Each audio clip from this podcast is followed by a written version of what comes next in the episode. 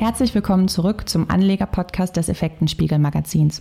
Mein Name ist Janine Krüger und ich freue mich, dass ihr heute wieder eingeschaltet habt. 2021 haben wir euch hier im Podcast im Rahmen einer Roadshow verschiedene Biotech-Unternehmen vorgestellt. Das Thema Biotech und Pharma ist auch nach der Corona-Pandemie wichtiger denn je. Deshalb freue ich mich heute erneut, Herrn Dr. Schmidt-Brandt von Heidelberg Pharma in unserem Podcast begrüßen zu dürfen. Hallo, Herr Dr. Schmidt-Brandt. Ich grüße Sie. Herr Dr. Schmidt-Brandt, Sie waren bereits 2021, wie bereits erwähnt, zu Gast in unserem Podcast und haben uns über Ihre speziellen Antikörperwirkstoffkonjugate, kurz ADCs, berichtet. Können Sie noch einmal kurz erläutern, was man sich genauer darunter vorstellen muss? Ja, erstmal vielen Dank, dass ich wieder dabei sein äh, kann zum Thema Antikörperwirkstoffkonjugate. Der Begriff zeigt es schon. Es geht um äh, was Komplexes, was Zusammengesetztes. Diese Produkte, die als äh, Arzneimittel eingesetzt werden, bestehen aus einem Biomolekül, also einem Antikörper, der in der Lage ist, äh, Krebszellen spezifisch aufgrund von Oberflächenproteinen im Körper zu finden und dazu binden. Dieser Antikörper, der krebsspezifisch ist, verbunden mit einem Toxin, das quasi durch den Antikörper in die Krebszelle geschleust wird, um sie zu vernichten. Man kann sich das eben vorstellen wie so ein trojanisches Pferd äh, gegen Krebs. Und wie würden Sie jetzt kurz Ihr Geschäftsmodell beschreiben? Unser Geschäftsmodell beruht in erster Linie und kommt aus dem Bereich der Beladung dieser Antikörper, also mit welchen Stoffen man diese Antikörper belädt. Da haben wir einen ganz besonderen Stoff, nämlich das Amanitin äh, aus dem Knollenblätterpilz, was von seiner Biologie her besonders interessant ist, äh, neue Akzente in der Krebstherapie zu setzen. Äh, und mit dieser Plattform, die wir entwickelt haben, die wir als Toxin-Linker-Plattform bezeichnen, das bezeichnet eben diesen Teil des äh, toxischen Teils des Moleküls. Äh, diesen Teil äh, benehmen wir zum einen als Plattform für Technologiekollaborationen. Das kann man sich dann so vorstellen, dass der Antikörperteil dieses Moleküls vom Partner kommt und wir eben diese Toxin-Linker dazu liefern. Der andere wichtige Teil und zunehmend wichtigere Teil ist eben die Eigenentwicklung. Da haben wir eigene Antikörper einlizenziert oder für uns herstellen lassen und beladen die auch mit diesem äh, mit dieser Toxin-Linker-Struktur, um dann ganz eigene komplette Arzneimittel für bestimmte Indikationen zu entwickeln. Äh, letztendlich darf man nicht vergessen, für Anleger haben wir auch noch aus der Vergangenheit ein auslizenziertes Portfolio von anderen Produkten, da ist vor allem die Firma Telix in Australien zu nennen, die von uns äh, einen Antikörper und ein radioaktives Konjugat einlizenziert hat. Das ist aber kein Investment Case für uns, aber für, Investor, für Investoren wichtig zu wissen, dass wir, wenn das Produkt äh, auf den Markt kommt, äh, Lizenzzahlungen erhalten. Und äh, diese Produkte hier sind schon relativ weit fortgeschritten. Wir sind in Phase 3, die erfolgreich abgeschlossen wurde. Das heißt, wir können durchaus jetzt in diesem Jahr damit rechnen, dass dieses Produkt auf den Markt kommt bei der Telix. Und wie ist der aktuelle Forschungsstand Ihrer anderen Kandidaten und der Ihrer Partner? Äh, fangen wir an mit den eigenen Kandidaten. Unser Leitkandidat ist äh, das sogenannte HDP 101. Das ist eben so ein Antikörperwirkstoffkonjugat gegen das Multiple Myelom. Da sind wir in der Phase 1 in der sogenannten Dosisfindung. Das bedeutet, dass man Patienten mit steigenden Dosen behandelt äh, und immer guckt, äh, wird das äh, vertragen, sehen wir Wirksamkeit. Und das Ziel ist eigentlich in dieser Phase überhaupt erstmal die verträgliche Dosis in den Patienten zu ermitteln. Die nächsten beiden Kandidaten sind in der sogenannten präklinischen Vorbereitung. Da geht es dann darum, Wirkstoffe herzustellen unter den entsprechenden äh, Qualitätsanforderungen und die ganzen Arbeiten zu machen, die man eben erledigen muss, bevor man an den Patienten gehen darf damit. Die Partner sind äh, im Falle von Magenta in Boston äh, ähnlich weit wie wir. Die sind in der Phase 1 und äh, testen jetzt eben äh, die ähm, Genauso wie wir suchen sie praktisch die richtige Dosis. Und ähm, äh, die anderen Partner, jetzt vor allem Takeda, sind noch sehr früh dran. Die haben im Grunde einen Kandidaten nominiert und äh, bereiten jetzt auch gerade die präklinische Entwicklung vor. Und wie zufrieden sind Sie mit dem Verlauf Ihrer ersten klinischen Studien? Also wo liegt vielleicht auch, wo liegen die größten Herausforderungen? Also wir sind mit dem Verlauf der Studie und mit den bisherigen Ergebnissen sehr zufrieden. Wir haben überall gute Verträglichkeit gesehen. Wenn man sagt, die größten Herausforderungen liegen momentan sicherlich darin, mit einer noch niedrigen Dosis die richtigen Patienten zu finden. Wir behandeln ja in der Onkologie in so einer Phase sehr spätphasige Patienten, die also schon viele Therapien hinter sich haben. Da kommt es eben darauf an, Patienten zu finden, denen das noch nutzen kann, sozusagen, die aber äh, trotzdem auch noch von ihrer ganzen gesundheitlichen Situation in der Lage sind, äh, so eine Therapie auch durchzustehen und mhm. äh, jetzt nicht schon körperlich zu schlecht dran sind. Und jetzt haben Sie 2022 eine Allianz mit der chinesischen Huadong Medicines ähm, geschlossen, welche ja nun auch zweitgrößter Aktionär nach Dietmar Hopp ist. Ähm, welche strategischen Ambitionen hat Huadong denn mit der 35 Prozent Beteiligung? Also im Schwerpunkt geht es Huadong darum, den eigenen Forschungsbereich auch aufzubauen in Kollaboration mit uns. Mhm. Sie haben ja äh, mehrere, also die ersten beiden unserer wichtigsten Projekte einlizenziert, für weitere Projekte eine Option genommen für den asiatischen Markt. Und äh, das Ziel dahinter ist es sicherlich, diese sogenannten ethischen Arzneimittel, also die man wirklich aus der Forschung selber generiert und entwickelt, für Asien äh, zu bekommen und damit ihr eigenes Portfolio auszubauen. Das wollen sie unterlegen durch äh, eine entsprechende Beteiligung. Das hat was mit Absicherung zu tun. Das hat auch damit zu tun, dass man eben diese Verbindung insgesamt zwischen den beiden Firmen festigt. Und es ist durchaus das Ziel, äh, auch noch äh, über die bestehenden Lizenz- und Optionsverträge hinaus nach äh, Möglichkeiten zu suchen, hier das Innovationspotenzial von Huadong in Asien zu stärken mit unserer Technologie.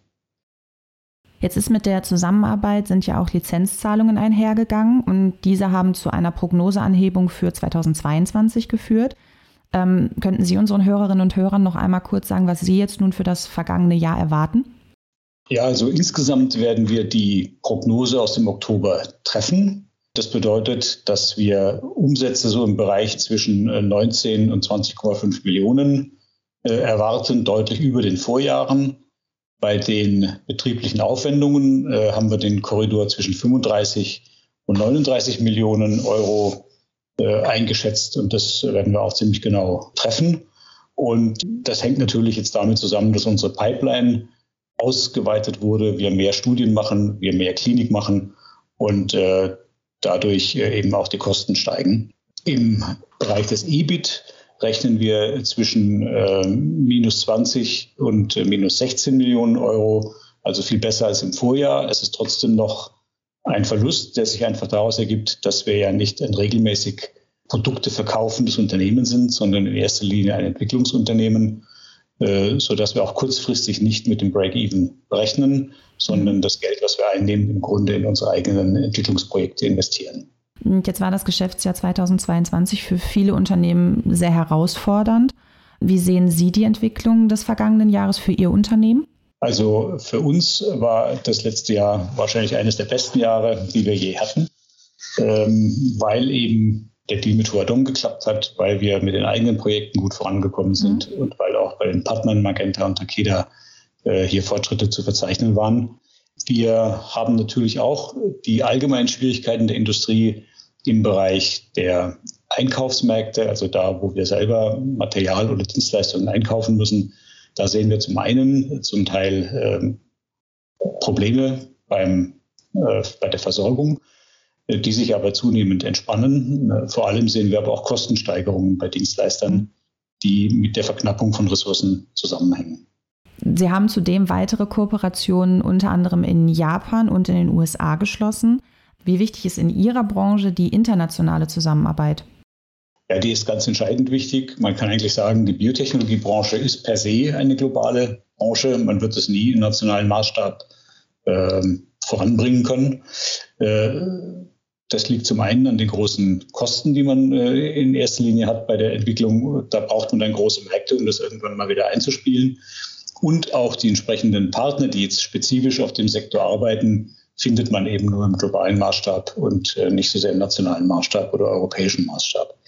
Ähm, gerade die USA ist natürlich äh, ganz entscheidend wichtig und äh, deswegen werden immer auch Studien in den USA durchgeführt und US-Partner sind vor allem willkommen, aber wie gesagt auch andere. es gibt auch andere Märkte, die sich zunehmend interessant im Bereich Biotechnologie und Pharma entwickeln. Wenn wir jetzt mal kurz bei, der, bei den USA bleiben, man bekommt immer so ein bisschen den, den Eindruck, sage ich jetzt mal, dass es in den USA leichter ist, sage ich jetzt mal in Anführungsstrichen, beispielsweise Forschungsgelder zu generieren. Ähm, ist das nur ein Eindruck, den man bekommt oder gibt es da wirklich ähm, Unterschiede? Ja, das muss man ein bisschen differenzieren. Mhm. Es ist so, dass die staatliche Forschung ja in Deutschland sehr stark finanziert und gefördert ist. Wo es äh, Schwierigkeiten gibt, wo es eng ist, ist im Grunde die Finanzierung bei Privatunternehmen, also Start-up-Gründungen und dann vor allem eigentlich die Wachstumsfinanzierung in der Entwicklungsphase. Die liegt in Europa insgesamt relativ im Argen, wenn ich jetzt über private, neu gegründete Firmen rede. Und genau an dieser Stelle ist die USA natürlich führend. Die haben einen sehr gut entwickelten Venture-Kapitalmarkt, haben auch eine sehr gut entwickelte Technologiebörse, so dass es hier eine durchgängige Wirtschaftskette gibt, äh, die es möglich macht, ähm, Innovationen viel schneller, zielgerichteter und besser zu finanzieren als bei uns. Aber das müssen wir aufnehmen und am Ende sind viele europäische Unternehmen ja dann auch äh, nach USA an die Börse gegangen, um sich eben diese Finanzierungsquellen zu erschließen. Hm. Aber auf staatlicher Ebene kann die EU und gerade Deutschland schon mithalten. Also die staatliche Finanzierung von Forschung ist sehr gut. Da muss man aber doch sehen, dass es äh, meistens einen großen Schritt bedeutet, aus der akademischen Forschung raus, dann mhm. in eine Produktentwicklung zu gehen. Okay. Und wenn wir jetzt vielleicht nochmal auf das angebrochene Jahr blicken, was können wir für 2023 von Heidelberg Pharma erwarten? Können Sie uns da schon etwas vielleicht zu den Zielen des kommenden Jahres sagen? Ja, in erster Linie geht es natürlich darum, unser eigenes klinisches und präklinisches Programm fortzuführen. Also der Lead-Kandidat HDP 101 äh, für das äh, Multiple Myelom soll die Phase 1, die Phase 1 abschließen mit Ende des Jahres, sodass wir wissen, was wird die empfohlene Dosis sein. Wir hoffen natürlich dann auch schon Hinweise zu sehen äh, bei den Patienten, aber das äh, kann man nicht so planen. Ähm, bei dem Programm HDP 103 für das äh, Prostatakarzinom, äh, da äh, wollen wir bis Ende des Jahres die Zulassung für die klinische Studie erreichen, sodass wir auch dann dieses zweite Projekt in die Klinik bringen können. Darüber hinaus geht es darum, weitere Kandidaten aufgrund der Technologiebasis zu entwickeln und diese bestehenden und möglicherweise neue Partnerschaften voranzubringen. Schließlich, was auch wichtig ist, was, was wir zunehmend mit in den Fokus nehmen, ist auch die Verbreiterung der technologischen Basis. Da rede ich eben vor allem über diese Toxin-Linker-Teile. Da gibt es eben auch andere Toxine oder es gibt überhaupt andere Mechanismen, die zum Beispiel äh, auf das Immunsystem wirken, die man auch über so eine Huckepack-Technologie oder trojanisches Pferd-Technologie transportieren kann. Und da interessieren wir uns auch sehr dafür. Wir haben äh, für den geneigten Leser nachvollziehbar im Dezember da Forschungskollaboration mit äh, der Binghamton University in den USA abgeschlossen, die so in Richtung Immunologie geht. Und das ist auch ein wichtiges Ziel für dieses Jahr, an der Ecke uns zu verbreitern eben. Schließlich ähm, ist es eben so, ich erwähnte eingangs unser äh, Altportfolio oder unser auslizenziertes Portfolio. Da kommt es äh, jetzt sehr darauf an, dass Telix äh, die Zulassung in diesem Jahr bekommt, was für uns wichtig ist, weil wir daraus dann Lizenzeinnahmen erzielen wenn jetzt die Phase 1-Studie für HDP 101 ähm, im Jahr abgeschlossen werden soll, wann könnte man frühestens mit einer Zulassung beispielsweise rechnen? Können Sie dazu schon was sagen? Ja, bis zur Zulassung ist realistischerweise in so einem Arzneimittelentwicklungsprogramm, äh, das dauert Jahre.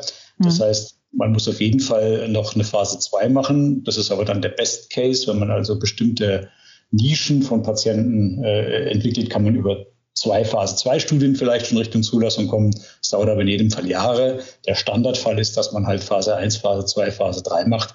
Mhm. Äh, also das ist im Grunde genommen äh, noch nicht so wirklich äh, zuverlässig absehbar, wie lange okay. es dauert, weil es natürlich von den Zwischenergebnissen auch abhängt.